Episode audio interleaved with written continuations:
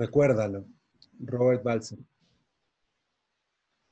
Recuerda cuánto te alegró el dulce, joven verdor primaveral, el entusiasmo que te provocaba el lago plateado y azul celeste, cómo saludaste a las montañas, qué bonito te parecía todo lo que te encontraba y encontrabas, cómo te estrechaba una libertad vasta, maravillosa y tranquila, y qué feliz te hacía su abrazo, cómo vivías jubilosamente sin pensar en el mañana, cómo disfrutabas del hermoso, adorable, claro día, cómo en las noches cálidas te contemplaba como una hermana la luna en la que depositabas toda tu confianza y crédito, cómo las numerosas horas transcurrían de manera imperceptible, cómo se balanceaban en el agua los botes de recreo, parecía que el agua estuviera enamorada de su capacidad de sustentación y experimentase un placer inefable sin romper entre tanto el silencio cómo la vieja montaña leal se comportaba con tanto sigilo y cómo las nubes blancas ascendían desde atrás de la montaña hacia el cielo cual llamaradas, cómo en la carretera, clara como el día u oscura como la noche, te saludaba la gente tan amablemente como si tú, que debías resultarles un completo desconocido, fuera su amigo. Cómo estaban situados los pueblos con sus casas confortables y sus exuberantes jardines que hacían gala de su dulce, rico desorden, cual si soñasen con tiempos remotos cuando la hierba y el grano maduraban de manera bondadosa y atrayente.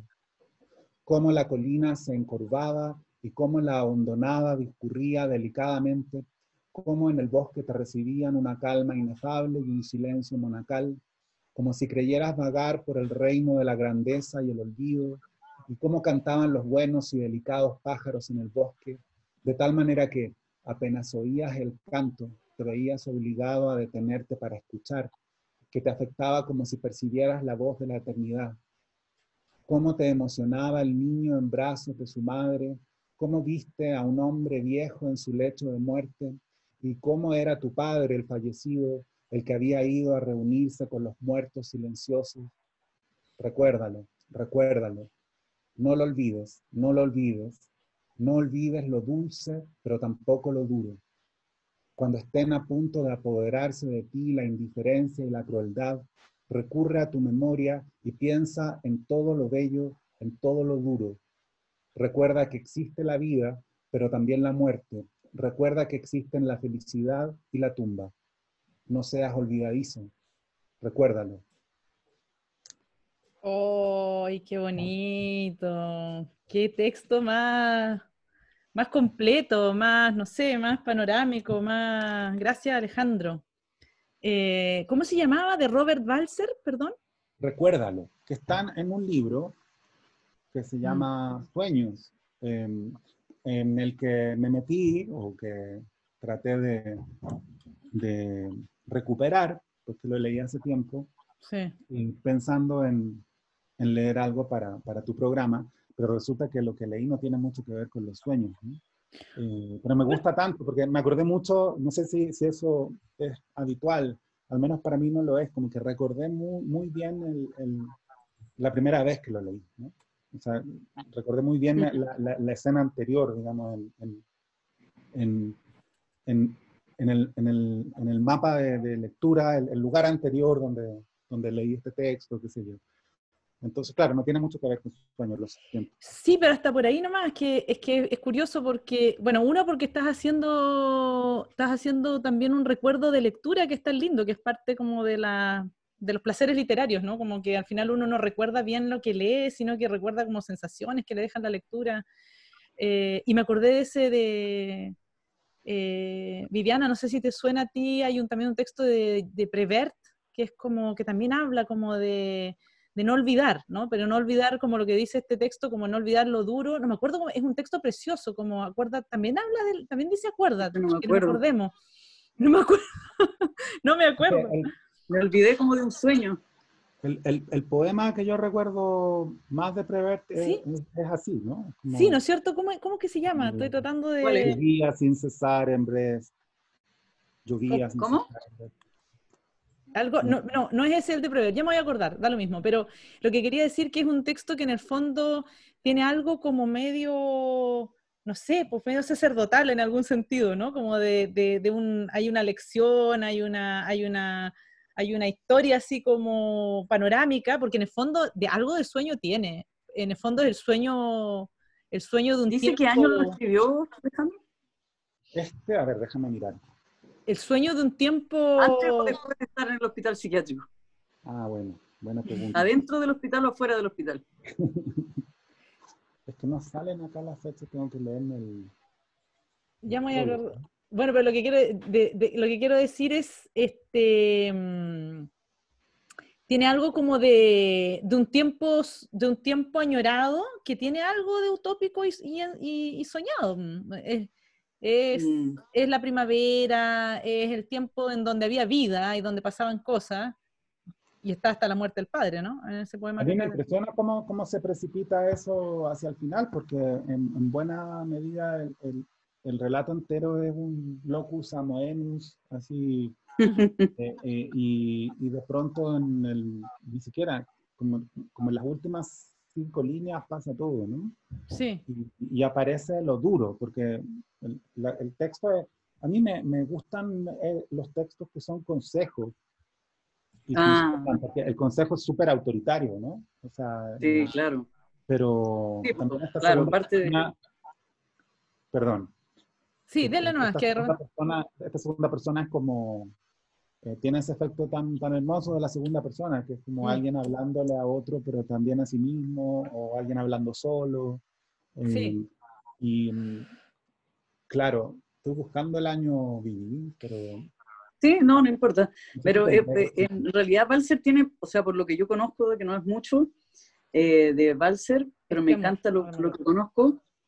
eh, hay una cosa que dicen de Balser y es que parece que Balser tenía como cambiada la, la literatura. Cuando estaba escribiendo, estaba viviendo, y cuando estaba viviendo, estaba, ¿entiendes? Como, como tenía como si fuera el sueño y el inconsciente, o sea, la vida y el inconsciente los tenía como al revés, ¿entiendes? En realidad cuando estaba realmente en la vida era cuando estaba escribiendo. Ay, ahí me acordé. Ahora me, me hiciste clic, pero lo voy a, voy a, después voy a leer el, el poema que les traje de la, Bárbara, de la Tamara. Kamensain, que habla de eso, que estás diciendo, Vivi. ¿Perdón? Alejandro. Ah, qué bueno, era, qué bueno. ¿era Bárbara ese, ese poema de Prevecto? No, nada que ver. No, me- ahora me, me lo, lo- lo acabo de buscar aquí en internet y es este amor. Este amor tan violento, tan frágil, tan tierno, tan desesperado. Hermoso como el día y malo como el tiempo cuando el tiempo es malo. Este amor tan verdadero. Tiene algo de eso. Como es una lección amable, ¿no? No es, no es así autoritaria, no es, pero hay algo de, de- Es que es muy lindo el texto que acabas de leer porque de alguna manera es como una época de. No sé si usa la palabra recreo en algún minuto, pero de recreo, de primavera, la época como un, un- como dijiste tú, un lugar ameno, ¿no? Ese, ese locus, pero, pero también eh, recordar como lo, lo, verdadero, lo, lo verdadero de esa experiencia, que, que tiene muerte, que tiene dolor, que tiene, aunque lo diga hacia el final, como dices tú. Me acordé de, de, la- de este amor, que también en este amor de prever eh, está la- al final eh, el dictum es como, acuérdate de todas estas cosas, o sea, el, el poema de Prever también termina, termina como que no ¿Cómo se olviden. Eh, nosotros, los amados, te hemos olvidado. Tú no, no nos olvides. Solo a ti te teníamos en la tierra. No dejes que nos pongamos fríos, mucho más lejos cada vez, y no importa dónde, danos señales de vida. Mucho más tarde, en el rincón de un bosque, en la selva de la memoria, aparece de pronto, tiéndenos la mano y sálvanos. Es un poema al amor, a este amor. Ah, mira, lo encontré en francés. Sí, lo encontré en francés aquí, el de Prever. tal cual. Sí, Oye, y loco el personaje. A ver, lee del final en francés, pues Vivi, tú que lees en francés. ya. Ya, yo leo al final en francés para un poco.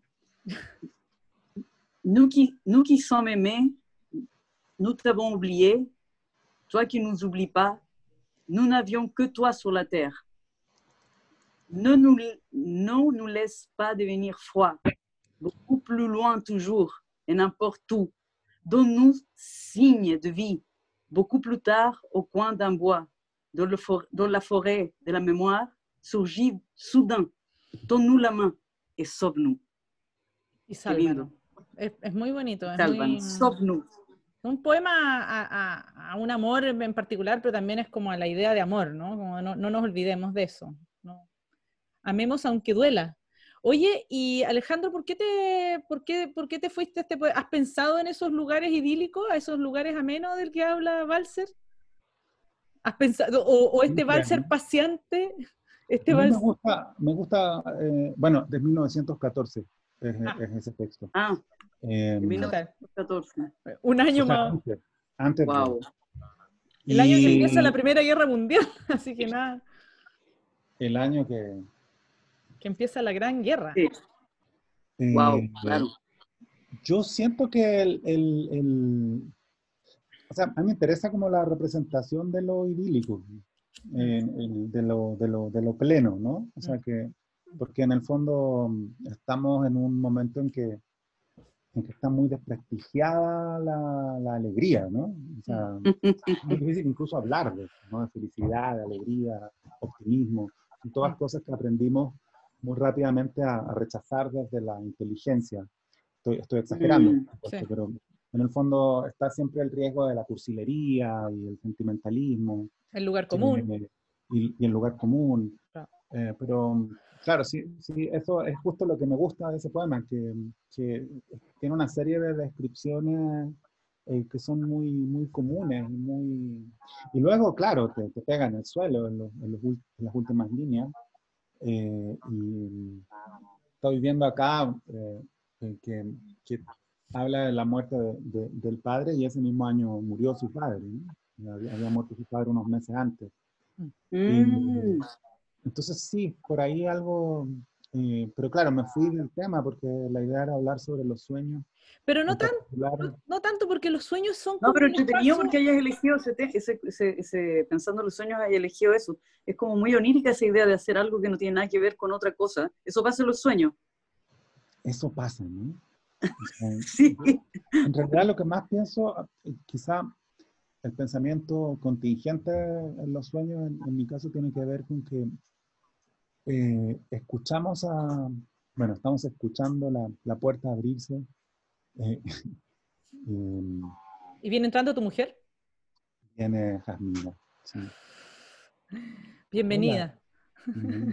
Esto es un programa muy natural, como ven, lo doméstico se mezcla con, con la literatura y con... Oye, es como, un, es, es como una especie como de, de- del eslogan. Este es un, la fórmula del peso, un programa muy natural. oye, pero yo quería hacer, perdón, rescatar la idea del sueño y del lugar idílico en el sueño, y me acordé de una película que les voy a aprovechar de recomendar. pues estoy no terminó la idea, pero Ah, perdón, perdón. Dale, No, dale, dale, no Vivi. importa, no importa, no. ¿No? sí. Es que quedé metida, po. No, pero mira, tenemos eh, est- estos eh, monitores de audio, ¿no? Eh, para escuchar al niño. Entonces escucho sus frases eh, dormido, ¿no? Y eso me, me- me provoca una curiosidad muy grande imaginar sus sueños, ¿no? Porque, claro, si hemos, hemos vivido con alguien, tenemos alguna noticia de, de- de los sueños, eh, eh, ese tipo de noticias, ¿no? Como frases sueltas, qué sé yo. Eh, pero, eh, pero con un niño es, es- es distinto porque Y si no es mucha la indiscreción, ¿qué palabra le has escuchado? Porque Silvestre está No, empezando a hablar así como hiladamente.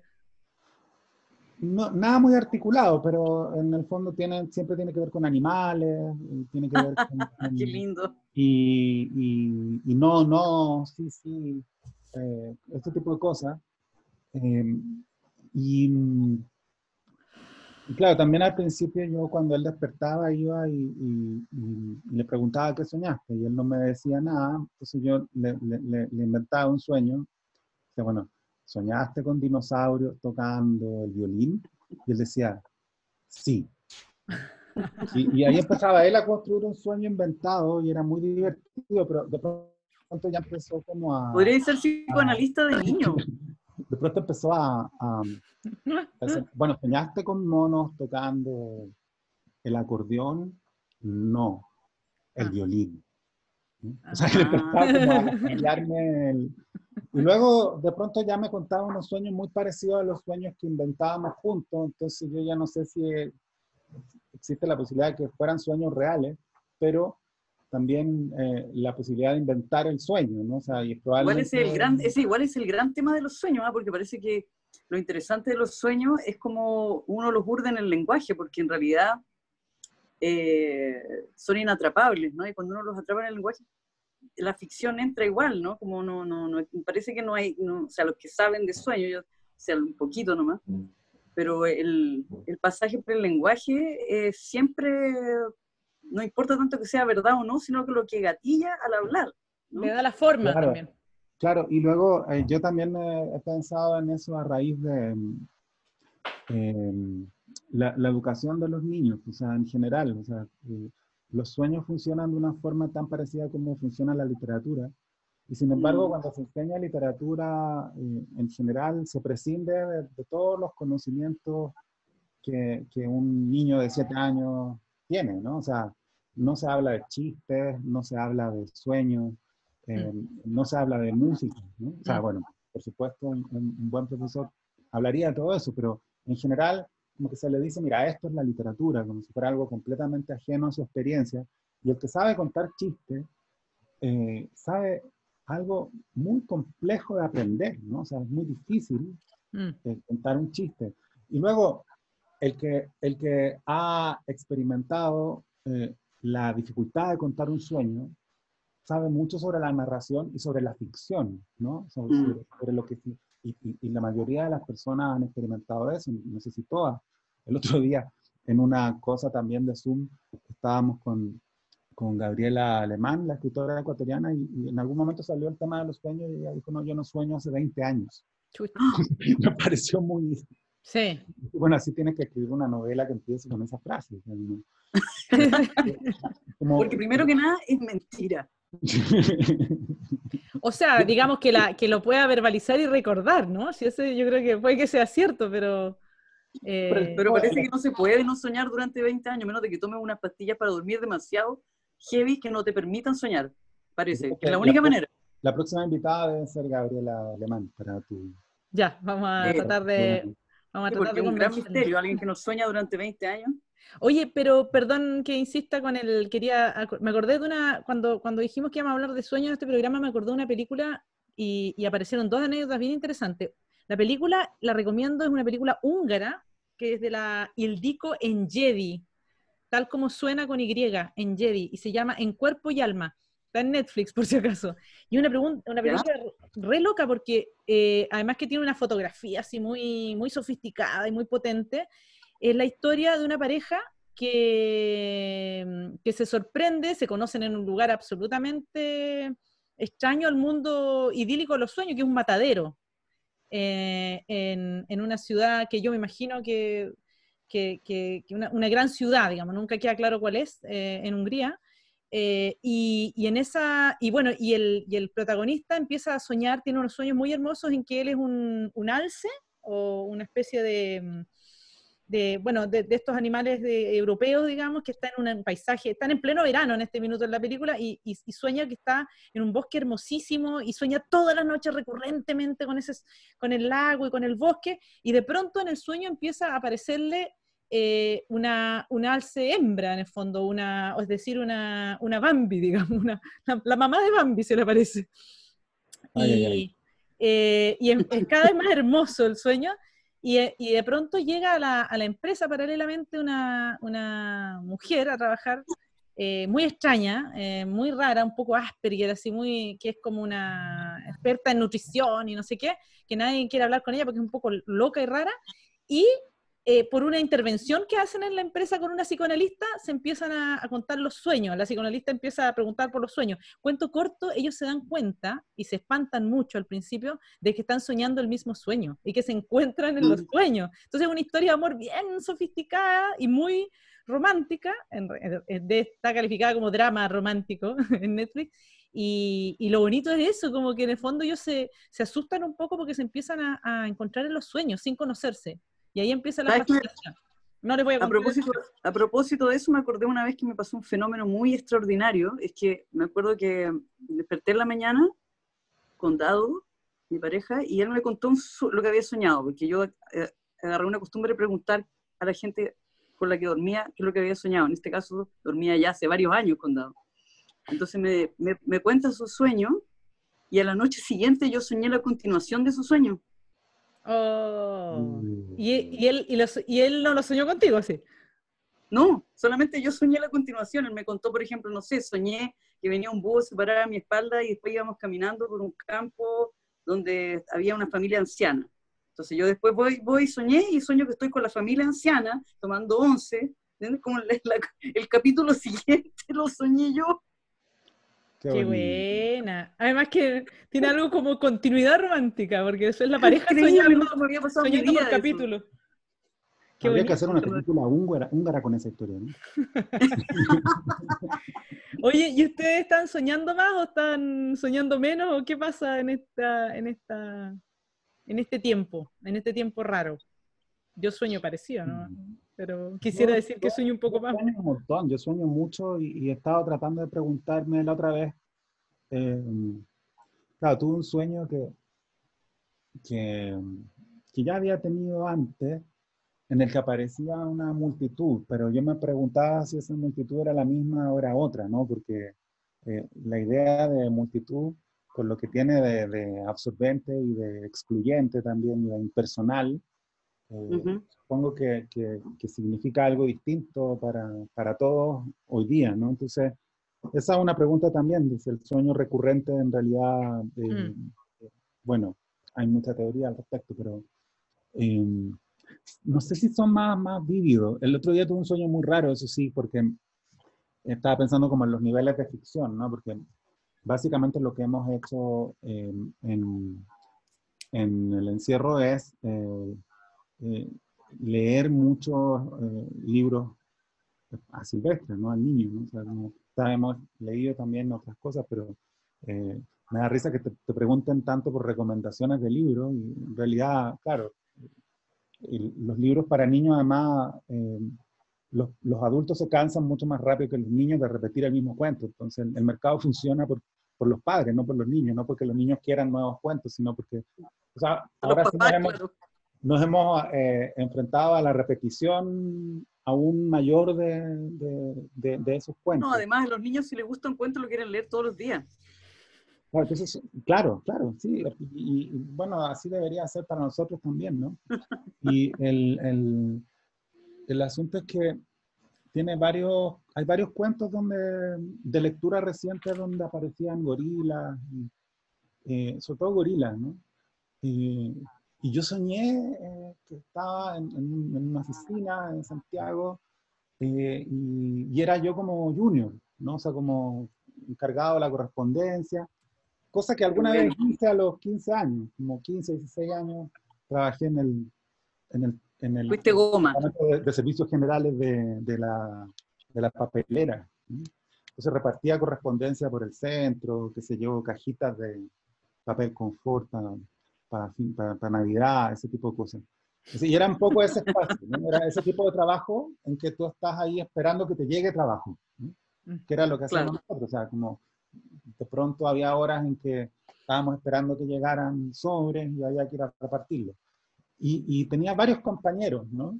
Goma, Y- era ahí goma. Claro, goma, goma. Mm. Y, y- y una empresa grande, entonces había siempre harto que hacer, pero había unos momentos de descanso y, y- y este era uno de esos momentos en el sueño. Y llegaba un compañero que era un gorila. Qué maravilla. Y él- y él- Así, y sin más. llegaba, sí, y yo lo saludaba y como que era muy clásicamente un sueño en el sentido que yo tenía que disimular que yo sabía que era un gorila, ¿no? Y, y- y- y que me daba miedo, porque era como el, el doble de grande que de lo, o sea, era muy intimidante, pero yo tenía que fingir que en realidad me caía bien. eh, y eh, entonces, claro, ese gorila está muy relacionado con, con, con, con esos cuentos, ¿no? Y por otra parte, bueno, el miedo, el encierro. o sea, Pero mira, interesante porque lo que estás diciendo es, es- eh, es- puede que llegue a ser un sueño medio como colectivo, porque hasta, ha- ha- he hablado con varias personas que han soñado que tienen una relación humana con animales. claro. ¿En serio? Sí. Pero Incluso yo te conté, Antonia, que yo soñé que, que ten- eh, era novia de un caballo. Sí, eso fue ahora, ¿no? En, en- en Sí, la lo soñé hace poco, que, que, que pololeaba con un caballo, que lo iba a buscar a la pradera, un caballo gris precioso y lo veía de lejos. Igual es bien erótico "Oh, el sueño, lindo". ¿ah? No vamos a entrar en detalles. Sí, pero, pero era un amor cordial, ¿sabes? Era el amor cordial. Mm. Y lo iba a buscar y lo, y su- lo, lo montaba yo a él y dábamos una vuelta. Y yo decía, pobrecito, se debe estar cansando. Échate. Pobrecito se debe- ¿Tú ca- ca- cansas a tu pareja cuando los montas?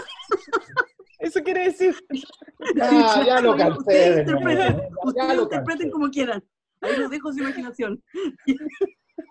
Se debe estar cansando, decía, y, no, y, le- me bajaba y, y salíamos caminando. Y conversábamos por telepatía, me acuerdo. No hablábamos, era todo, yo, yo leía sus pensamientos y él los míos.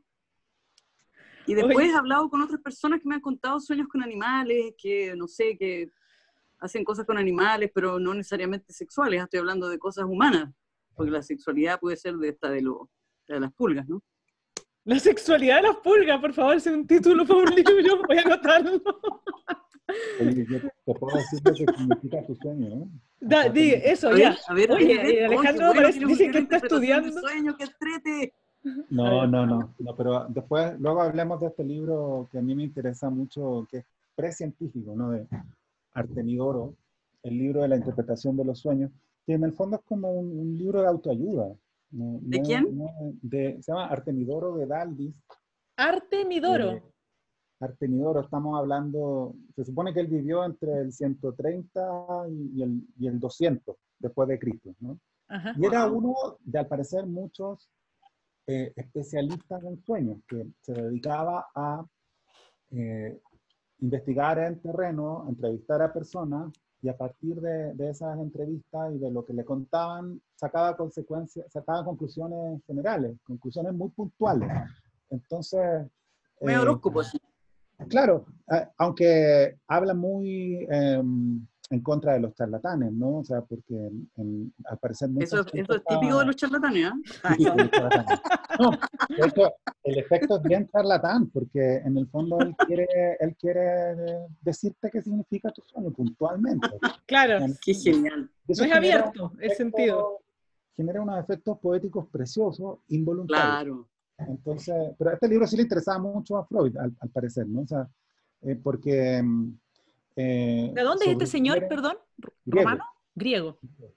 eh, sobre, sobrevivieron eh, eh, algunos de estos, muy, muy pocos de estos textos, ¿no? Y, y- y hay muy pocas fuentes sobre algo que ocupó mucho a, a- al- a los seres humanos desde siempre, que, que es la interpretación de los sueños, ¿no? O sea, un Claro. poco cuando tratábamos de definir por qué hablar de los sueños, mi, mi- mi- mi respuesta instintiva era, porque se habla muy poco de los sueños, ¿no? Mm. O sea, para la importancia que tienen en la vida de cada ser humano, Sí. eh, es muy raro que se hable tan poco, ¿no? O sea, que no, que no sea una, una costumbre. Eh, eh, ahora, eh, Es un fenómeno extraordinario, además.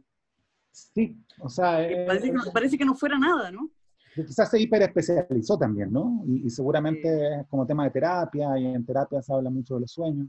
Oye, pero, me, Pero- Como, pero me interesa la precisión del sentido que quiere dar este señor Artemidoro. Eh, ¿Por qué? Porque en el fondo, algo. porque en el fondo la- caballo. eso, porque en el busca caballo, porque porque en el fondo el- el- la perspectiva como vamos a ponernos chamuyento, pero post-freudiana es como el, el sentido se- del sueño se tiene que construir de acuerdo a tus circunstancias y es, es tanto como el sentido de, de la obra literaria, así como hay tantos significados como lectores, aquí también, pero parece que Artemidoro, Artemidoro dijiste. Artemidoro. Artemidoro, sácate un nombre. Sí, Sí. bonito nombre. Eh, ¿Sabes qué? Creo que tengo que buscar mientras hablamos, voy a buscar, pero Sí, dale. también hay, hay entradas sobre la zoofilia, que perdona que te lo diga, pero es el caso. de- ¿no? de tu sueño. Yo, de hecho, cuando la vi habló soñé con un de compañero de trabajo, ¿cachai? O sea, sueña algo. Bueno, bueno. Lo que eh, después le dije a, a Silvestre, soñé con un gorila y, y, y él, y él inmediatamente eh, empezó el juego, ¿no? Que es como contarnos mutuamente sueños falsos. Eh, yo decía, pero de verdad soñé con un gorila. Pero sabes que eso, todo lo que, todo eso que dices tú de soñarnos cuentos, fa- sueños falsos, cuando uno se cuenta los sueños generalmente son falsos. po. O sea, uno Cuando puede, es la gracia, esa es la gracia. ya lo falseaste, o sea, ya lo falseaste. Claro, ya lo estoy contando y lo estoy falseando. Porque, Para poder contarlo. para poder contarlo, exactamente. Es muy parecido a cómo funciona la ficción, entre comillas, autobiográfica, ¿no? O sea, Exactamente. Eh, o autoficcional, Exactamente. como se dice hoy, porque autobiográfico también es, no hay nada más sospechoso que una autobiografía, ¿no? O sea, un, un género Exacto, claro. En serio, pues, como alguien diciendo, mira, esto es, esto es la verdad, esto es lo que me pasó. Confieso que he más- vivido. Sí, o sea, a mí no me gusta la idea de autoficción, pero sí me parece interesante ese matiz, ¿no? O sea, de, de- del- del- la, la- la incertidumbre que, que introduce, aunque creo que se aplica muy mal también porque básicamente... Eh, es, es más entretenido. O sea, a mí también sí, la, la mitología individual me parece más entretenido. sí, sí, Oye, eh, eh, me acordé de ese sí. poema de George Brassens del gorila. No sé si se acuerdan. Hay Ah, una claro. Oh, qué maravilla. Y- Qué gran genio. Salud por él. Bueno, en Brassens termina, termina bastante solo, so- zoofílicamente el poema. Oh, ¿no? Porque el gorila se vuelve loco y al final empieza a agarrar a todo lo que lo quieren atajar y bueno, se los, se los pasa por las armas, como se dice vulgarmente a todos. Es muy, muy gracioso. Pero todo. sabes que ahora que estoy pensando, toda esta cuestión de estar soñando con animales, viste que hay toda esta cuestión de que la gente dice que ahora los animales volvieron, porque como nosotros nos entramos, Sí, sí, los animales salieron, ¿no? sí, sí, sí. ¿No? Entonces, yo creo que pueden estar acechándonos en el inconsciente fantasmas con relación a que los animales van a tomarse el poder. Y que yo el otro día vi un, hasta un zorro, nunca había visto un zorro en mi vida, eh, ahí en donde, donde estoy, en la casa de Daniela, eh, llegó un zorro y me miró fijamente. Y, Y bueno, no así, fue un sueño, como, así, un miran, sueño. así miran los zorros. No, sabes que nunca había, me había to- topado con un zorro en mi vida. No, sin, sin, sin- no vamos a hacer mención a la anécdota del zorro y la zorra que hubo ahora a propósito de la coyuntura nacional. hay, hay toda una polémica, una controversia sobre eh, atribuirle eh, características animales a, a las personas, ¿no? No sé, no sé si están al tanto ustedes. A lo que es la de la, antropo- no, la isquia sitches y qué sé yo, que Uh, salió, salió un señor hablando de que era, la, la comparó con el zorro de- del zorro y el, y el pájaro o el cuervo. Bueno, pero no vamos a entrar en eso. Yo lo único que le fábula. voy a decir que uno interpretando, soñando con animales, eh, si seguimos el Evangelio, eh, Génesis para ser más exacto, eh, Mm. José, de José y sus hermanos, eh, llega a ser ministro del faraón gracias a que le interpreta los sueños. Recuérdense, porque era un gran intérprete de sueños. Y de hecho, sueña uno de los primeros, una de las primeras interpretaciones que hace es cuando el, faraón sueña con, con siete vacas que salen del Nilo, hermosas, grandes. O sea, sueña con, el faraón sueña con animales. Y ahí José le dice, son siete años de bonanza, y después, ¿no? Sueña también con espigas de trigo, creo, qué sé yo. O sea, los- igual es, un- es una En- en recurrencia. En este libro de- Artemidoro también está ese vínculo con el con la oportunidad del conocimiento, o sea, como ¿sabes qué me estoy- de que- autoconocimiento. O sea, en general, como el, el hecho de que haya alguien dedicado, que, que este sea su trabajo, Sí. tiene que ver, en, en- en este caso también, con que es un conocimiento muy valioso, ¿no? O sea, eh, entonces el, el- el poderoso diría, bueno, me estoy perdiendo un, un montón de conclusiones por, por no, no saber procesar esta información. O sea, una, una cosa como, porque el- lo interesante también de Artemidoro es que mm, es, es- su vocación absolutamente popular. O sea, él, él- él quiere interpretar lo que significan esos sueños para esas personas que él conoce y eh, cumplir una función en la sociedad. El, el último libro, de, porque son cinco libros, y el último, los, los dos últimos en realidad están destinados a su hijo para enseñarle el oficio. ¿no? Entonces, como le da los Mm, trucos, la, la, la- la metodología.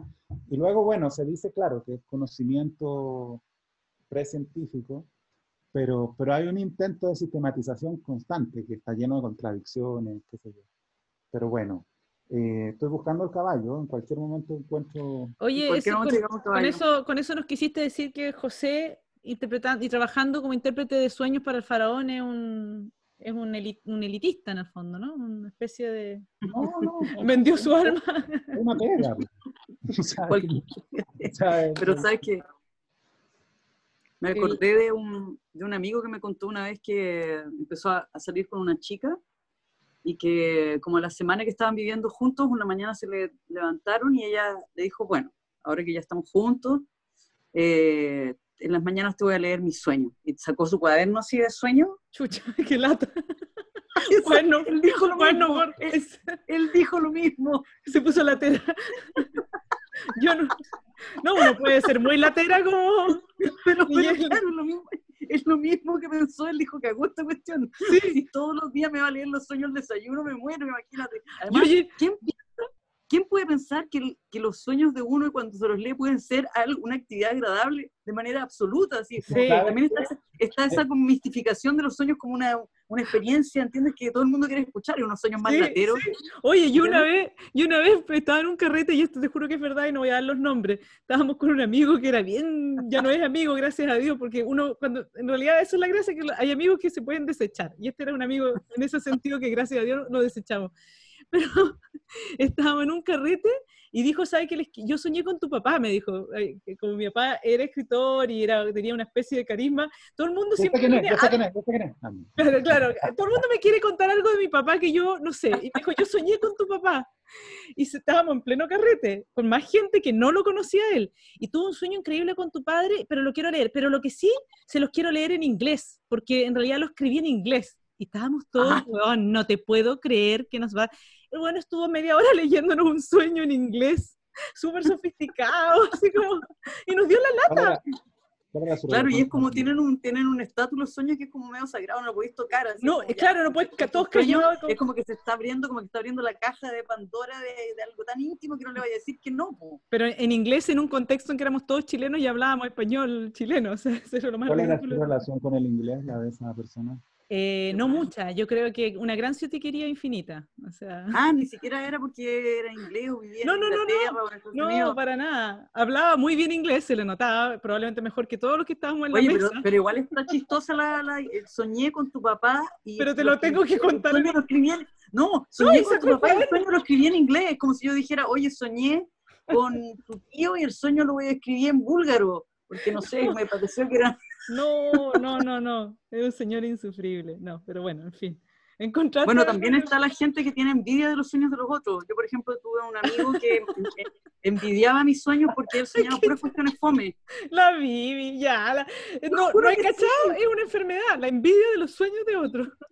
Sí, te juro que nunca me había pasado. Me envidiaba los sueños y le contaba a veces y me decía, no, yo sueño puras tonteras.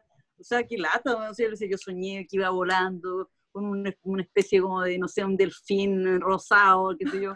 Y me decía, pucha, yo soñé solamente que, no sé, que fui a la esquina, me compré un café, eh, caminé y vi unos... Sueño casi, no tiene mucha diferencia en mi vida con los sueños como en la, en la... No sueño nada especial, me decía, qué envidia Sí, poder soñar así. Que, que yo creo que tú sueñas, o sea, tú cuentas cualquier historia con gracia, así que imagínate un sueño. Bueno, ¿encontraste el, significado del caballo? Ah, no, no, de encima yo después le sacaba pica, pues yo le sacaba pica, le contaba los medios sueños para que se picara más. ¿Y se los inventabas un poquito o era realismo puro? No, cuando me dijo que tenía envidia, yo me puse, cuando me dijo que tenía envidia, yo me puse súper perversa, me encantó sacarle pica. Entonces le contaba los mansos sueños. Oye, yo voy a contar una última anécdota, ya que Alejandro no encontró eh, el No, pero es que si me pongo a buscar no, no, no- no las No, ahora- escucho. Es que vamos a hacer una, una pausa y ahí lo buscáis. ¿Ya? Pero tú Vamos a hacer dijiste una que era pausa. una, una pausa de mentira. Es de mentira, pero, Pero pero es de verdad. era como Porque sueño. vamos a hacer una pausa y vamos a poder eh, ir Es que no a... tienes auspiciadores, Antonia, porque haces pausa. Pero es que es una pausa importante porque yo necesito ir al baño y rellenar mi taza de té o, o- o hacerme un trago, no sé.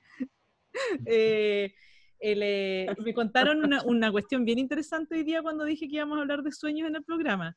Hay un editor conocido, importante, chileno, que, ¿Qué más va a editar todo esto, No. nuestros sueños? Ah, que, que tenía una hija eh, que pololeaba con un joven, y entonces esta historia la cuenta el joven, el que fue su yerno durante una época. Y parece que este editor y su señora eh, vivían muchos años juntos, y de pronto la señora despierta muy angustiada porque estaba soñando con que la, la perseguía un monstruo. Y era un sueño muy vívido y muy largo también, parecía. La perseguía un monstruo que no sabía bien quién qué era, pero despierta angustiada. Y el tipo, y se despierta y le cuenta al marido, que es este editor, que, que después les puedo decir quién es porque me lo contaron. Se, se- le, le cuen- le cuenta el sueño y él se angustia mucho, no sé si llora, y le dice, ¿en serio soñaste eso? Sí, porque yo en este minuto estaba soñando que yo era un monstruo y que perseguía a alguien y no sabía quién era. Oh, O sea, eso era como igual Se metió al sueño del otro. los archivos secretos X, un poquito.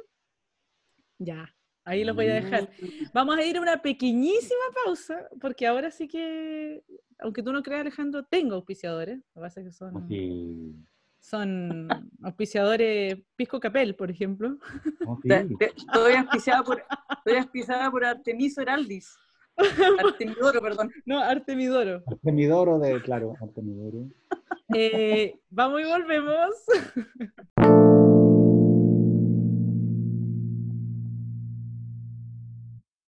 Soñé con Arturo Carrera. Es un amigo de mi generación literaria. Me susurraba en italiano palabras al oído. Era excitante. Usted puede viajar a Italia a ver si ahí encuentra el amor, interpreta la analista buscando que acabe la novela de mi vida para que por fin empiece su realidad. Arturo no era Arturo porque nunca los sueños los que vemos son los que vimos. Y de mi generación literaria el pasado me impone complicidades, guiños, contraseñas, que los que no estuvieron ahí nunca entenderán. Eso me obliga a hacer siempre el mismo recorrido. Psicoanálisis, literatura, teoría, política.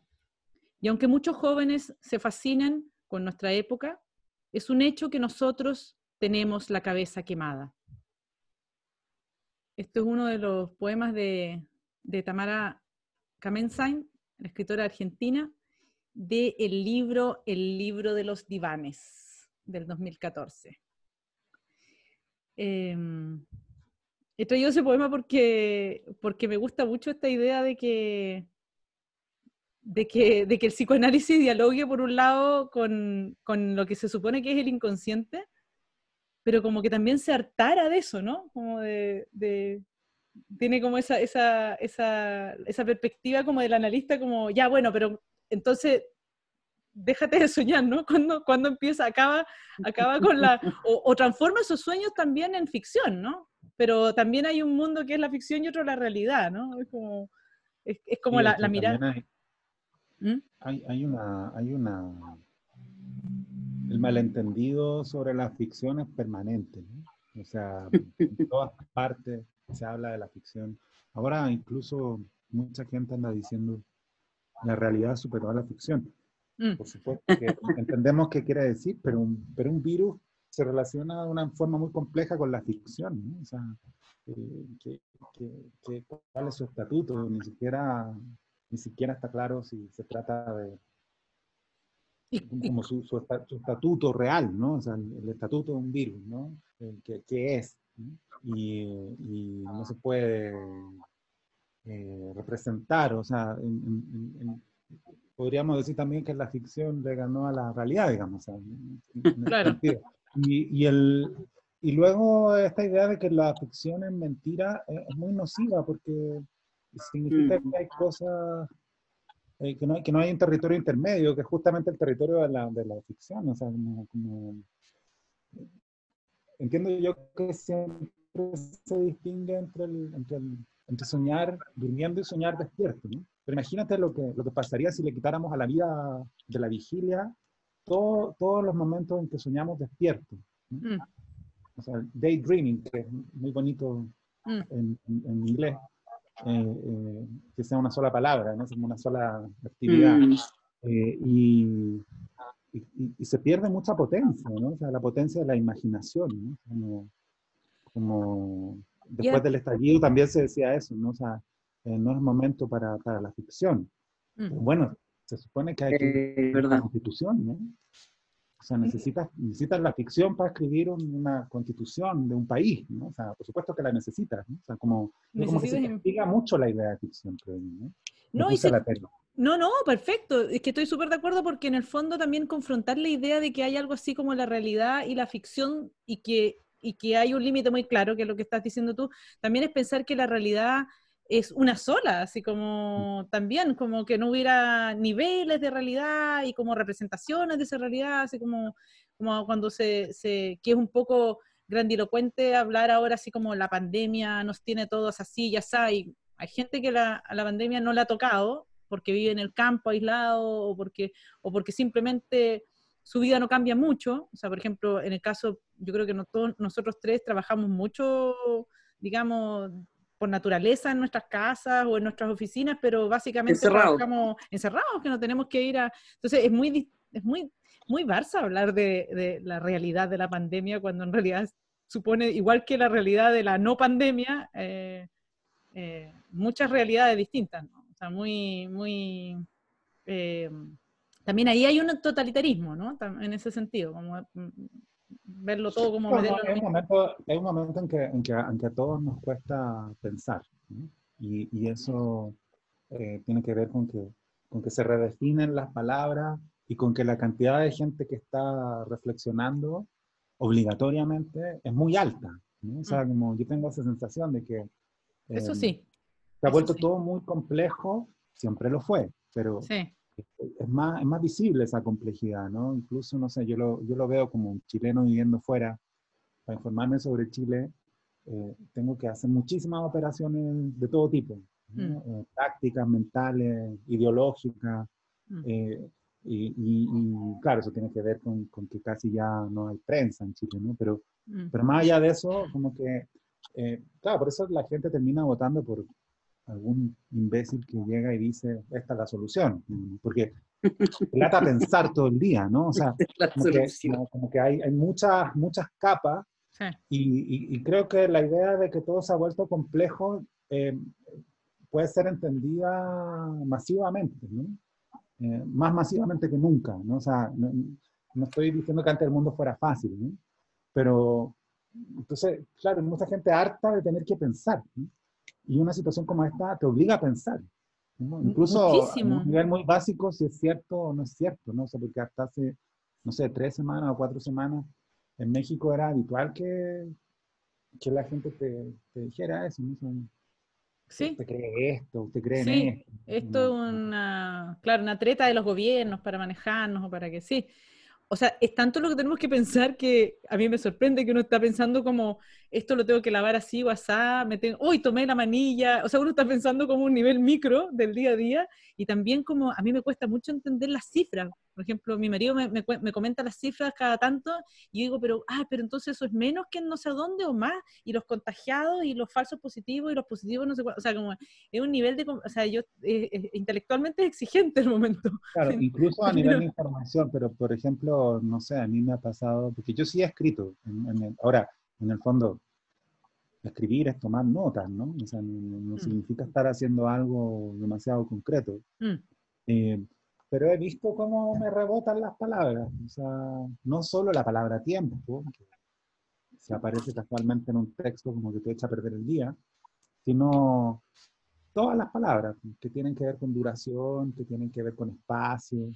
Todas las palabras se están resignificando, como que el, virus tuviera esa, esa, ese poder, ¿no? O sea, de, de, ya la palabra paciencia significa otra cosa, porque en el fondo los chilenos estamos súper acostumbrados a las catástrofes, pero, pero no a este presente dilatado eh, que, que, ya es casi... Sin horizonte.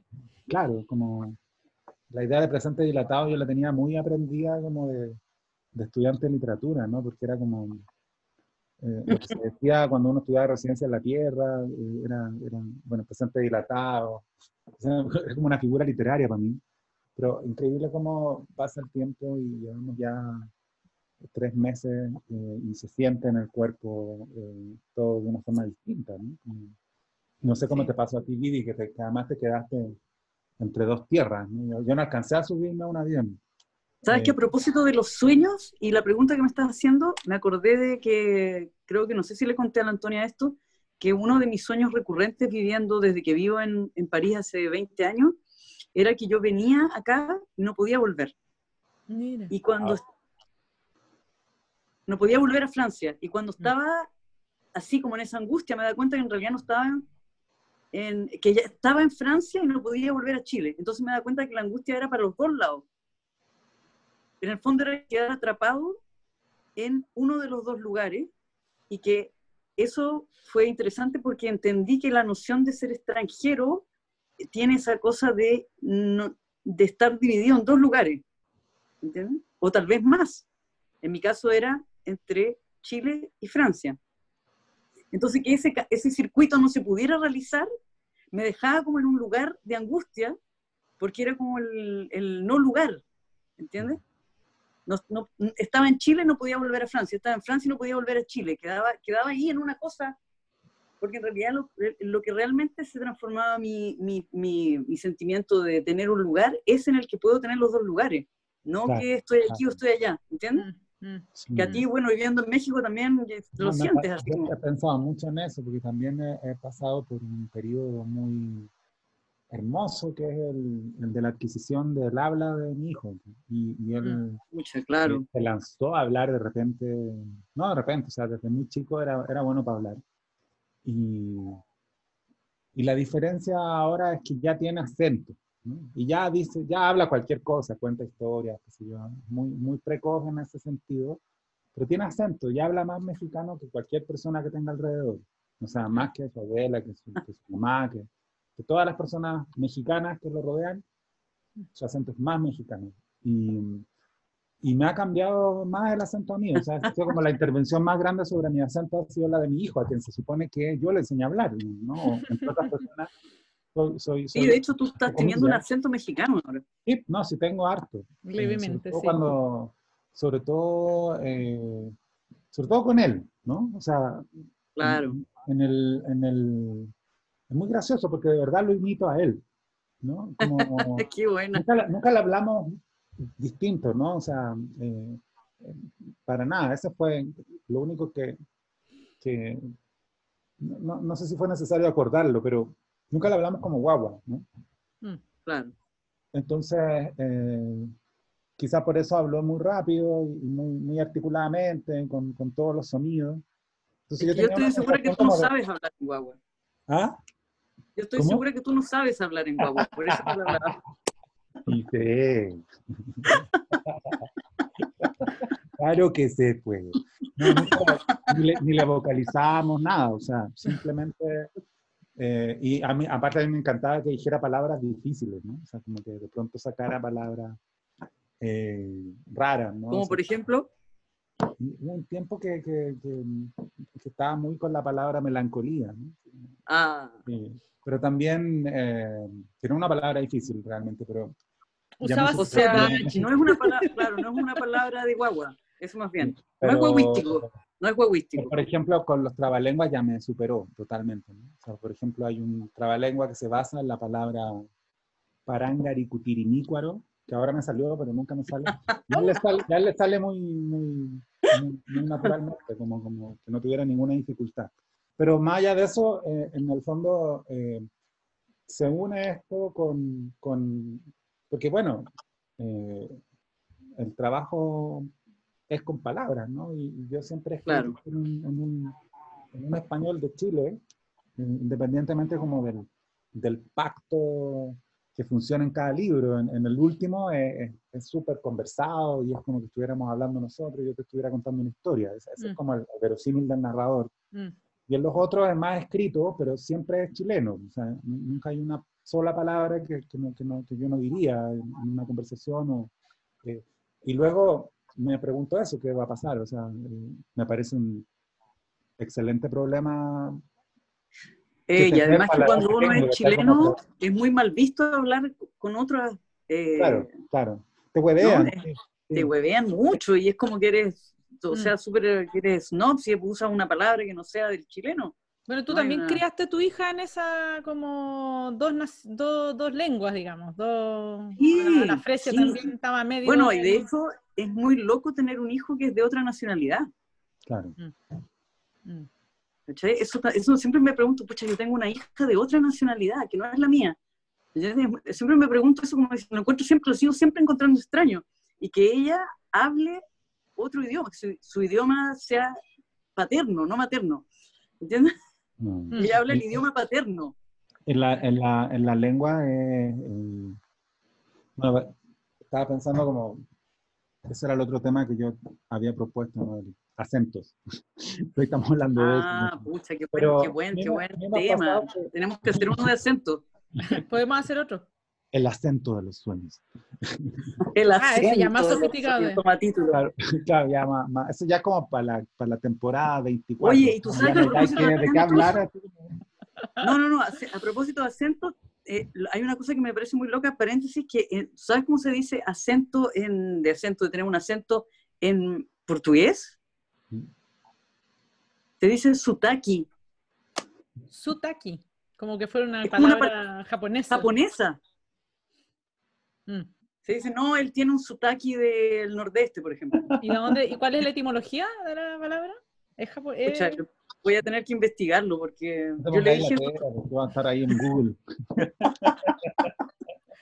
Googlealo Oye, de inmediato. A mí me pasaba que lo, lo nacional, como terminando la idea anterior del lo que contaba Vivi sobre el- esto de estar entre dos tierras, mm, claro, yo, yo evito mm, dramatizarlo, porque Claro. en el fondo es una suerte también, pues, es genial. pertenecemos a un, a un grupo humano muy específico que podríamos considerarnos inmigrantes, pues técnicamente lo somos, ¿no? pero, pero es otra la, la, la, la, la- la historia, ¿no? O sea, yo, Claro. yo elegí vivir eh, acá y, Claro. y somos más o menos portátiles y por supuesto no hay ningún vínculo con el exilio.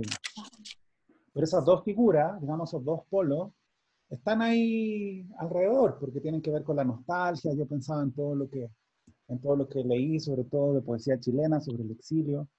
Y por supuesto sería una patudez muy grande el, el- el situarme en ese, en ese espectro. Eh, a la vez sería mentira. Pero no dejo de sentir cosas distintas al leer esos textos en relación a lo que sentía hace tres años. Y al revés también, pues, sea, toda- todo lo- todas las novelas mexicanas que leí, por ejemplo, la- las ojeo ahora y significan algo completamente distinto. Entonces, Mm, desde el estallido, eh, claro, esto se volvió mucho más intenso porque eh, siempre tuve esas costumbres desde que vivo acá, o sea, todos los días en la mañana, las noticias chilenas, yo, eh, hablo, hablo con mis amigos chilenos todo el tiempo, pero eh, claro, desde el estallido se volvió eh, más, em, eh, muchísimo más intenso, ¿no? Eh, y- Es curioso eso, ¿no? Porque era algo que, que, que podíamos haber hecho siempre y lo hemos hecho más eh, por la situación que ocurre, así como... Eh, esa cosa que decías tú del, del, del cambio del, del, del sentido de las palabras me parece fascinante, igual que, que la palabra tiempo cambie, que la palabra paciencia cambie, por un hecho histórico, no sé, fuerte como este, que ahora las palabras se tengan que resignificar, me, me- es terrible, pero me fascina igual que, que, que pueda pasar eso de realmente, porque obviamente que pasa, pero de manera más lenta que uno no se alcanza a dar cuenta, ¿no? Ahora pasa como de manera, un aceleramiento así. Hay algo ahí en la, la percepción del tiempo que, que- que va a cambiar para siempre, pero por otra parte, eh, eh, a mí me ha llamado la atención esa, esa, bueno, finalmente la, la pandemia es muy, es muy, muy literaria, en el sentido de que Mm, eh, te lleva a hablar de cosas de las que la literatura habla, solo en ese sentido. Eh, La Vivi se cayó. Vivi, ¿te, te caíste? Sí, ¿En serio te caíste? me caí para atrás. Sí, de no verdad, ven la- como que de repente, como que tuviera No ven la imagen, pero efectivamente nosotros vimos cómo ella se derrumbaba. Estaba como columpiando Oye. Perdón que los interrumpa, pero esto no, no, lo- no- me olvidé, con la emoción de verlos a ustedes, me olvidé de hacer mención a que, a propósito de tiempo y espacio, que digan desde dónde me están hablando. Porque esa es una cosa que siempre hacemos en la fórmula del pez. ¿Quién? ¿Desde dónde ¿Quién? estás? ¿Desde dónde? que lo, lo lo Como la dijimos, pregunta bueno, francesa, ¿no? De- ¿Desde dónde estás hablando? ¿Desde dónde hablas? ¿Desde tu ser mujer o desde tu ser político? Yo- No, ¿desde dónde? Yo estoy hablando de la pieza de mi, de mi bisabuelita. Chucha. Esa onda, cargadita. Sí, mi, mi Está- vieja abuelita vi- dormía en esta pieza donde estoy hoy día. Es primera vez que hago algo realmente desde esta pieza. Algo sacrílego. Eh, en Valdivia, sí. Y eh, en esta pieza murieron todos sus hijos de tuberculosis, además, y hablamos mucho de eso el otro día por la cosa de que también fue como una especie de pandemia eso, porque ella tenía eh, seis hijos y cinco murieron de tuberculosis y se fueron contagiando uno al otro, Uy, a propósito de la pandemia. a propósito de la pandemia. Esa es la por el lado de tu papá, ¿no es cierto? Sí, por el lado de mi papá. Y entre ellas la mamá de mi papá, que murió también de, de tuberculosis. Además que para mí es muy, muy eh, significativo verte ahí porque como yo conozco la casa de tus papás y está la copa de agua de. Valdivia atrás, porque soy la única que no tiene una imagen falsa detrás. Es- Debo decirle a los que nos escuchan que aquí los dos Y no invitados es fondo. tienen un fondo increíble. Alejandro Zambra tiene un fondo que es un faro en Magallanes, parece, ¿no, Alejandro? La isla, la isla Magdalena. La isla Magdalena, que lleno de pingüinos, que parece que ahí estuvieron, estuvieron con tu, con tu mujer de paseo. ¿Cuándo fue eso? hace como cuatro años. eh, Antes que a naciera Silvestre. Antes que naciera y, y- Pero a él le gusta mucho esa historia, yo se la cuento y él se incluye. Dice, Se incluye. fuimos a- ¡Oh, qué lindo! ¿En cuál historia? En- que en ese fuimos viaje. al- fuimos desde Punta Arenas, es un viaje corto eh, a esta isla donde en, en- en determinados momentos del año están los pingüinos masivamente y hay un faro. Y es una isla tan chica que, que- que se ve, no sé, no sé de metros, pero Y hay, Pero, y, y hay realmente que... es, un- es muy chica y lo que único, lo único que hace es bajarte y seguir por un sendero alrededor de los pingüinos y si quieres te metes al faro y, y te devuelves, ¿no? O sea, es un viaje muy cortito. Y hay Pero que muy- decir, eh, para los que no sepan, que es probable, y no sé si, si estoy siendo, no, no, indiscreta no creo, pero que Jasmina Barrera, la, la mujer, la esposa de Alejandro, es escritora y escribió un libro hermoso sobre faros, que Claro. ese es el Mm. libro de faros. Entonces probable que hayan ido un poco motivados por eso, ¿no? A ese lugar. Sí, eh, apareció al final en, lo- en los créditos, hay una mención a la, a la Isla Magdalena, pero ella escribió el libro antes de, De, de visitar. de- de ese viaje. Entonces, ¿Y de dónde estás hablando tú? Para que la yo gente estoy hablando desde mi propio ser. ya. ¿Desde, desde tu ser hombre o desde tu ser eh, ambiguo o desde, desde qué? Sí, de- desde, desde, desde mi suceder que me canso de ser hombre. Ah, qué Eh, bonito. No, desde la Ciudad de México, en que vi- vi- vivimos acá hace, hace tres años, ¿no? Y ¿En qué, ¿En qué colonia, distrito? en San Miguel Chapultepec. San Miguel Chapultepec. Eso, Sí. me había olvidado de, de decirlo al principio. Ese va a ser mi, mi aporte al programa de hoy. Y en la sala de, del- estamos en, en el living, ¿no? Está como en- Sí. Donde no ha Eh, muerto nadie de tuberculosis que tú sepas todavía, ¿no? Como la... No, no, no, Kevin, pero yo creo que a los auditores hay que explicarle, o sea, yo también quisiera saber, bueno, ¿por qué te caíste, Vivi? Porque se Sí. cayó realmente. Sí, se o sea, cayó, desapareciste de la escena. Sí. de pronto ya no Mira, me pasó, ¿Te empujó alguien? Están penando. me pasó algo, me pasó algo súper fuerte. Es que lo que pasa es que empecé a soñar despierta. ¿En serio? ¿sí? ¿Soñaste con el caballo nuevo? No, soñé con los falsos positivos. Ah, con los- y saliste, por- ¿te hiciste un test? No, ¿cachai? Que es una categoría eso esta. No, yo soy falso positivo. O sea, en el fondo eres, eres pesimista. Un falso positivo. Soy una claro. falsa positiva, en el fondo soy una, una simple pesimista. Hago Están los que- falsos positivos y los simples pesimistas. Soy Hago un que falso positivo y, una- y un verdadero pesimista. Un verdadero pesimista. No, quería contar algo más glamuroso, pero solamente se me cayó el teléfono porque lo tenía firmado mal. No me caí yo, se cayó el teléfono, pero que es casi lo mismo hoy en claro. día, porque uno es como un objeto ahora. Claro, Oye. Yo pensé que estaba en el computador, por eso. Claro. Eh, No, Creo que lo que yo decía- en el teléfono. esto de que en el fondo esto sea tan masivo y tan eh, privado a la vez, ¿no? O sea, que sea tan colectivo y, tan, y tan individual, eh, que, que es algo, yo, yo siento que ese es siempre como un tema de la literatura, ¿no? Como la distancia entre lo íntimo y lo público, entre el yo y el nosotros. Pero Claro. Ahora, esta, esta sensación de, de encierro colectivo, que por supuesto es falsa, porque no todo el mundo está encerrado, no todo el mundo puede estar encerrado, incluso el hecho de que encerrarse sea un privilegio, o, o to- todo Sí. eso me parece que eh, como que mm, eh, hace que los temas literarios, o sea, la espera, por ejemplo, uno piensa en, en preciosas novelas y poemas sobre la espera, eh, todo ese romanticismo eh, de letra herido se, se empieza como a, modificar también, ¿no? O sea, los, los textos significan otra cosa. Yo, yo pensaba incluso en un, texto que yo escribí sobre, el, sobre el, el, los ascensores, ¿no? Pues la costumbre chilena, la costumbre santiaguina, no, no chilena de, de no saludar en los, los ascensores, ¿no? Que, que luego de no saludarse. Claro, es que en Santiago en general la gente no se saluda en los ascensores. ¿no? O sea, y cuando, compartes un espacio tan íntimo. Cuando viajas eh, y te das cuenta que la gente se saluda en otros países y te sorprendes, ¿no? O sea, yo, claro. eso como, y es muy natural, o sea, lo natural sería saludarse, sonreírse. En el edificio, en el ascensor, claro. Claro, pero en Santiago, eh, eh, no sé si ojalá haya cambiado esa costumbre, pero lo, lo, natural es como fingir que no hay nadie más, ¿no? Entonces, pensaba en eso ahora en relación a la, a la distancia social y eh, creo que todo se resignifica, eh, es bien impresionante eso, ¿no? Mm. Y luego ya estábamos viviendo eso con el estallido, creo que ahí había una resignificación también muy, poderosa, eh, que, que, que, en fin, mm. no hemos hablado nada de los sueños. Pero no, da lo mismo, de eso se trata. Pero lo que, pasa es que los sueños van a dar un montón de cosas. ¿Cuáles son, tienen ustedes sueños recurrentes o no? Eh, sí, yo sueño como con, como con el, es que es un poco para mí ya un lugar común, así como con el balneario de mi infancia, sueño mucho. Mm. Sueño con la playa, con el mar. Y no, en no en ese tiempo, pero sueño con ese espacio.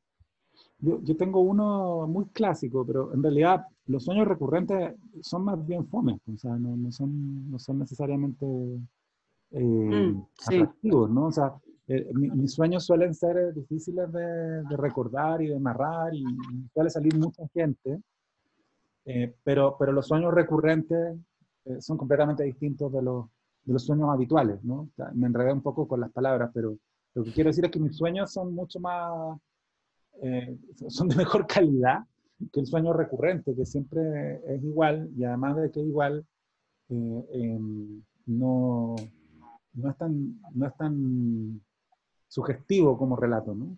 Y, eh, Pero uno sobreestima, no sé, a mí me pasa que yo sobreestimo mucho. ¿De qué se trata? Ah, el mío es, de, es un, sueño muy típico de, que se te caen los dientes, pero tiene algunas especificidades. Sí, pues yo también he soñado eso, ¿cierto? Que, que, por ejemplo, siempre estoy hablando con alguien, alguien que no conozco, eh, pero que del sueño siento que conozco, ¿no? Es que es muy, muy habitual en mis sueños, como en, todo tipo de sueños, que, mm. conozco a alguien, eh, pero, pero no lo... conozco a alguien que no conozco, ¿no?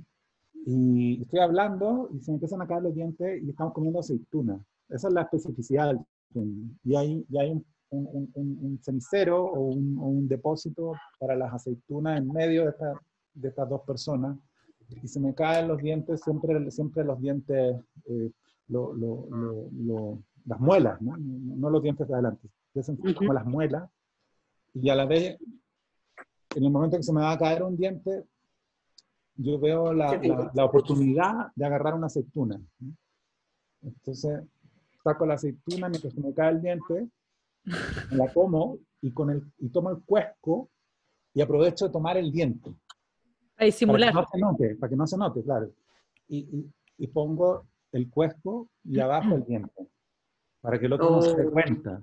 No, pura represión, o sea, digo, no sé. Podemos hacer una interpretación inmediata. Lo más, lo más interesante es que, es, que, es que todas estas interpretaciones literales suelen ser muy falsas. claro. pero, pero en principio, lo que yo sé sobre ese sueño tiene que ver con, con, con muerte si sueñas, Pero bueno, cada, eh, persona tendrá un significado distinto, pero... Pudor también a veces dicen, ¿no? pero, dice cosas muy graciosas sobre el... Pero sabes que yo tengo un sueño recurrente, pero que es súper entretenido. Dale, bro. Era, era súper competitiva con los sueños. Los míos son recurrentes y entretenidos. Yo los sueños de Vivi, o sea, ya entiendo. Al novio. Yo quisiera, yo quisiera reivindicar a, esa, a esa novia de la que ustedes hablaron tan mal en la primera parte. Como la, la novia dice, ya, ahora que, ahora que estamos juntos, te voy a contar mis sueños. Me parece precioso. Voy a abrir mi cuaderno. Encontré pesado. Esa Oye, no, que, que, que, que, está súper bien. O sea, imagínate vivir juntos y no compartir los sueños. Sí, pero Claro. que si abría un cuaderno y leía un sueño de tres, cuatro páginas todos los días como para sido un poco... No, lo- Sí. ¿sabes qué fue el problema? Fue la introducción, la manera, porque, ¿entiendes? Si tú vas contando los sueños de manera natural y, y son preguntas, pero si tú llegas una mañana y dices, bueno, de ahora en adelante te voy a empezar a leer mis sueños en la mañana, así como un programa de colegio, ¿entiendes? Y- Ese fue el problema. Yo creo que la manera en ¿Qué? que lo presenta, la, pre- la presentación es muy importante en todo. Entonces, en el fondo lo que estaba diciéndole era, nos vamos a casar. claro, O sea, era como, por eso como, que no le gustó. ya, que, ya que tuvimos sexo, Te voy a atrapar con mis sueños, le dijo. ¿Cómo esa, esa- esas, esas artesanías medias feas que han salido últimamente en Chile, los atrapasueños? Lo- No sé si en Sí. México existen. sí existen. Que son como baratas, así como hechas como con plumas. Así. Pero cuenta tu sueño entretenido recurrente. pues. No, en realidad no es tan entretenido, si era solamente para, era solo para sacarles pica. De que me mega hiciera caballo, un super Claro. caballo. era, era un sueño caballo. no, el sueño que todo, y, además que varios de los sueños recurrentes que estamos diciendo son sueños colectivos, porque Sí. eso de que se caen los dientes también yo lo tengo, y otro sueño también que es colectivo y recurrente es que uno vuela. Ahora, Y la manera en vuelo. ¿no? Todos volamos, pero yo, por ejemplo, tengo una cuestión muy ordinaria y es que vuelo como a medio metro nomás del piso, nunca Ah, salgo yo, volando. yo también, yo también, Esto exactamente. sí que va para Artemidoro, porque Sí. volar, él, él cuando habla de volar, Es como un vuelo realista dentro de todo. así. Como que hago un impulso y como que estoy a- así ahí No, nomás. pero es que es como, va, va como, va como, como en una especie como de, de- de- es como levitar volar, ¿entiendes? De hecho, soñaba cuando chica que volaba los pasillos de mi colegio, como que era eso nomás, por dos, tres metros, así máximo. Oye, pero acá Artemidoro... Eso, eso. ¿Qué dice este tema. Artemidoro? Dice, mira, lo voy a buscar, pero él, él justamente... Oye, eh, Alejandro, analiza- nos, ha- nos has tenido todo el rato con que vas a buscar algo de Alejandro Vidoro que no, que no encuentra. No nos puede hablar Por como favor, léenos Artemidoro porque estamos muy curiosas. eh, Yo ahora- apenas he hablado en este programa, he sido muy prudente porque creo que no, habla- no me han dejado hablar. De hecho, cuando he querido decir algo, pero Qué estoy súper obediente porque, porque Está encuentro Está como, que... está como orgullosa de ella misma. Estoy súper orgullosa porque es como, como me la aprecia un día, me acuerdo. No, no es orgullo, estoy absolutamente excluida. Oye, mira, yo creo que sí. que Es sí. como- Nada de orgullo. Me, ca- me cagó la vida porque parece que no se veían hace tiempo ustedes. Así que dije, bueno, voy Es a que no podía invitar gente buena para el liceo, po. Eso sí, siempre es un problema en las pautas periodísticas. ¿no? Eh, no, no, pero, Antonia, yo creo que si medimos la cantidad de las cuotas de habla, estamos todos 33,3%. Mira, las mujeres tenemos que tener más que los hombres solo por un tema de reivindicación y compensación Sí. histórica. Así que tú has hablado Hagamos demasiado una- para ser hombre. Hagamos una manifestación, Alejandro, en medio del, del podcast, así como salgamos a manifestarnos. Tenemos, nos Ya, toca parece- hablar, nos toca hablar. Oye, Alejandro parece que encontró la cita. No, lo estoy buscando. Lo que pasa es que, ¿sabes por qué no la he buscado, Antonia? Porque, porque si no, no puedo hablar con ustedes. Acá la encontré. Si no, no puedo hablar con ustedes. pues. No, te cuesta mucho hablar. Sí, lo- no te cuesta nada. no, que si empieza a buscarlo, pues no va a poder hablar. Claro. Ya, no sé si es tan genial lo que dice, pero lo, lo- lo que sí es interesante es que establece, Porque aquí solo cosas geniales, ¿ah? Ay, wea aburrida. establece esa diferencia entre volar alto y volar bajo y volar a ras de suelo. Ah, excelente. Ah, qué buena. Dice, soñar que se vuela a escasa distancia de la Tierra y en posición erguida es un buen auspicio para el sujeto de la visión. En efecto, cuanto más dista uno de la Tierra, más elevado está de aquel que camina por abajo. Siempre llamamos más elevados a los que son más felices. Es positivo que esto no suceda en la propia patria, ya que indica un desplazamiento debido a que no se ponen los pies sobre el suelo. En cierta manera, este sueño señala que la patria es inaccesible para el soñante. Volar con alas, establece ¿Y- la, y la qué tiene de bueno volar que con la- alas y sin alas. Ya. No, si yo no te voy a defender Artemidoro. o sea, ¿Cuál es la con diferencia entre volar con alas y volar sin alas? Volar con alas es bueno igualmente para todos. Después de este sueño, los esclavos alcanzan la libertad, puesto que todas las aves volátiles son independientes y no tienen un jefe. Los pobres conseguirán muchas riquezas, pues las alas sostienen a las aves de la misma manera que los bienes de fortuna a los hombres.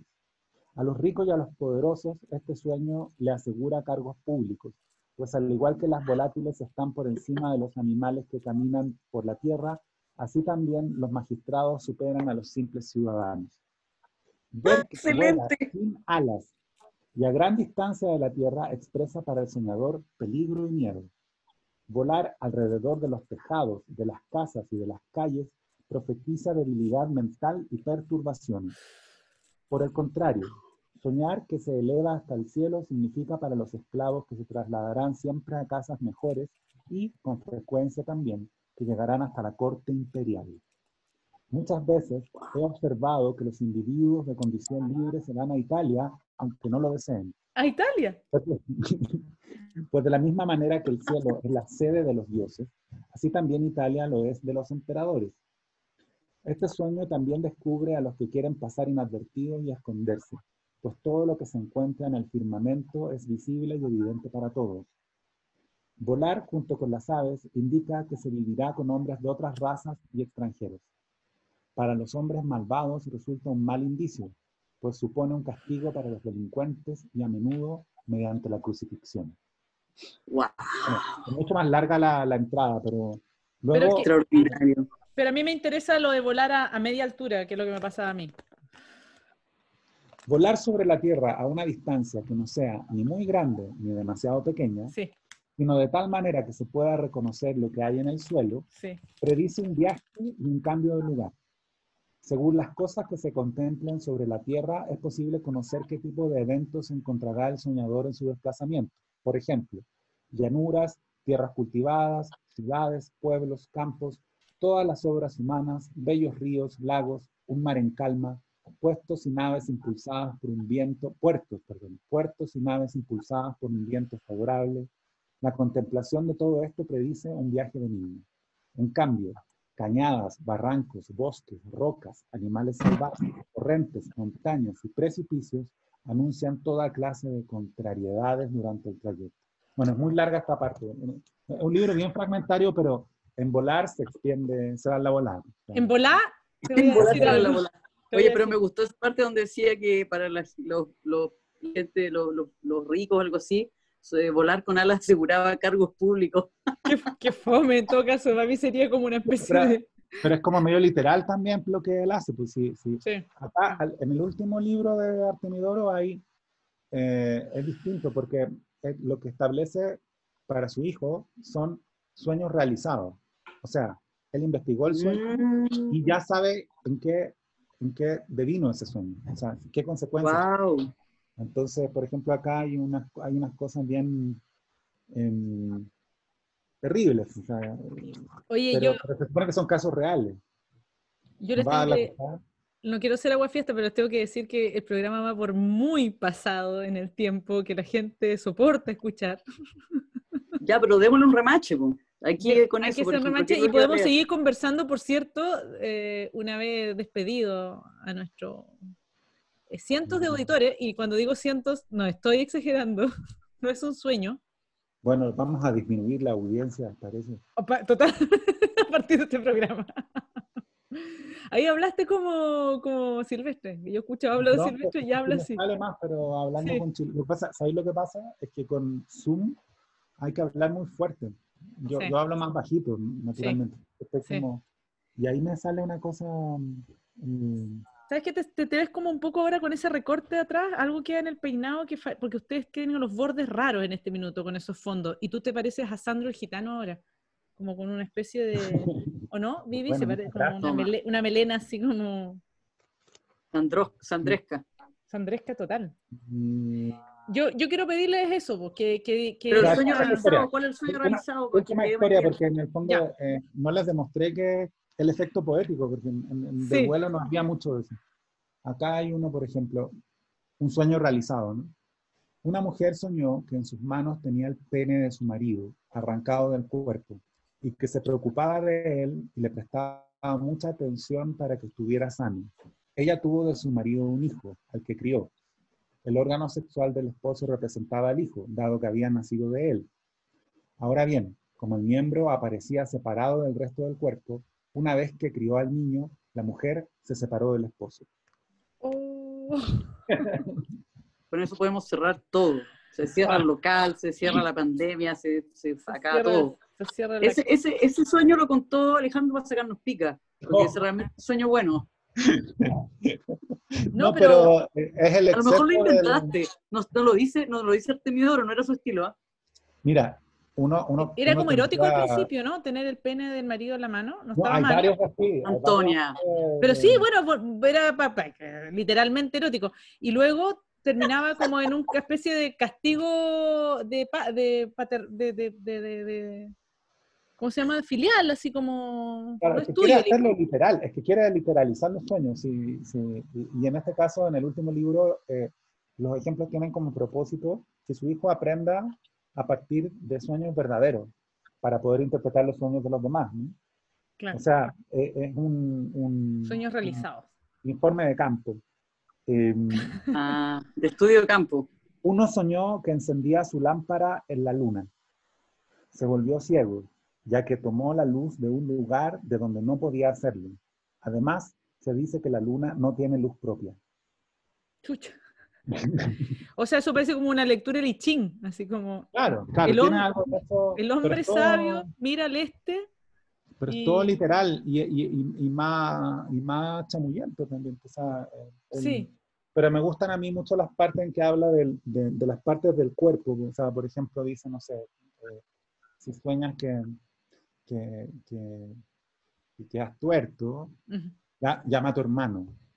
Porque los ojos ¿no? O sea, como están ese tipo de, de, literalidad. sabiduría, pero en el fondo no quiere hacer metáforas. Sí, claro, claro. Tenemos dos ojos, claro, bueno, son hermanos. Bueno, es como cuando te leen los oráculos más básicos y menos complejos. El tarot es súper complejo, el I Ching es bien complejo, pero mm. el, la borra del café lo que te hace eh, eh, el, el, pitonizo o la pitoniza es mirar la figura de la borra, interpretar la figura como, como quien interpreta el dibujo de un niño o una sombra. Bueno, queridos, eh, voy a ir cerrando esta fórmula que está bien pasada en los minutos. Espero que con esto o triunfamos o fracasamos con la fórmula del pez después de esto. Eh, les dejo, les dejo la palabra para que, para que hagan un consejo para soñar, para los que no soñamos tanto como quisiéramos hay que comer, no hay que comer antes, hay que tomarse un trago, no hay que ah, tomárselo. ¿Qué, qué A ver, para soñar. Hay que estimularse de alguna manera. Experiencia, dejarle la palabra final a nuestro invitado. ¿Ya? Yo voy a dar mi consejo primero hacia Alejandro Sierra, porque así es el, ¿cómo se llama? El protocolo este de la fórmula. El protocolo de la fórmula es así.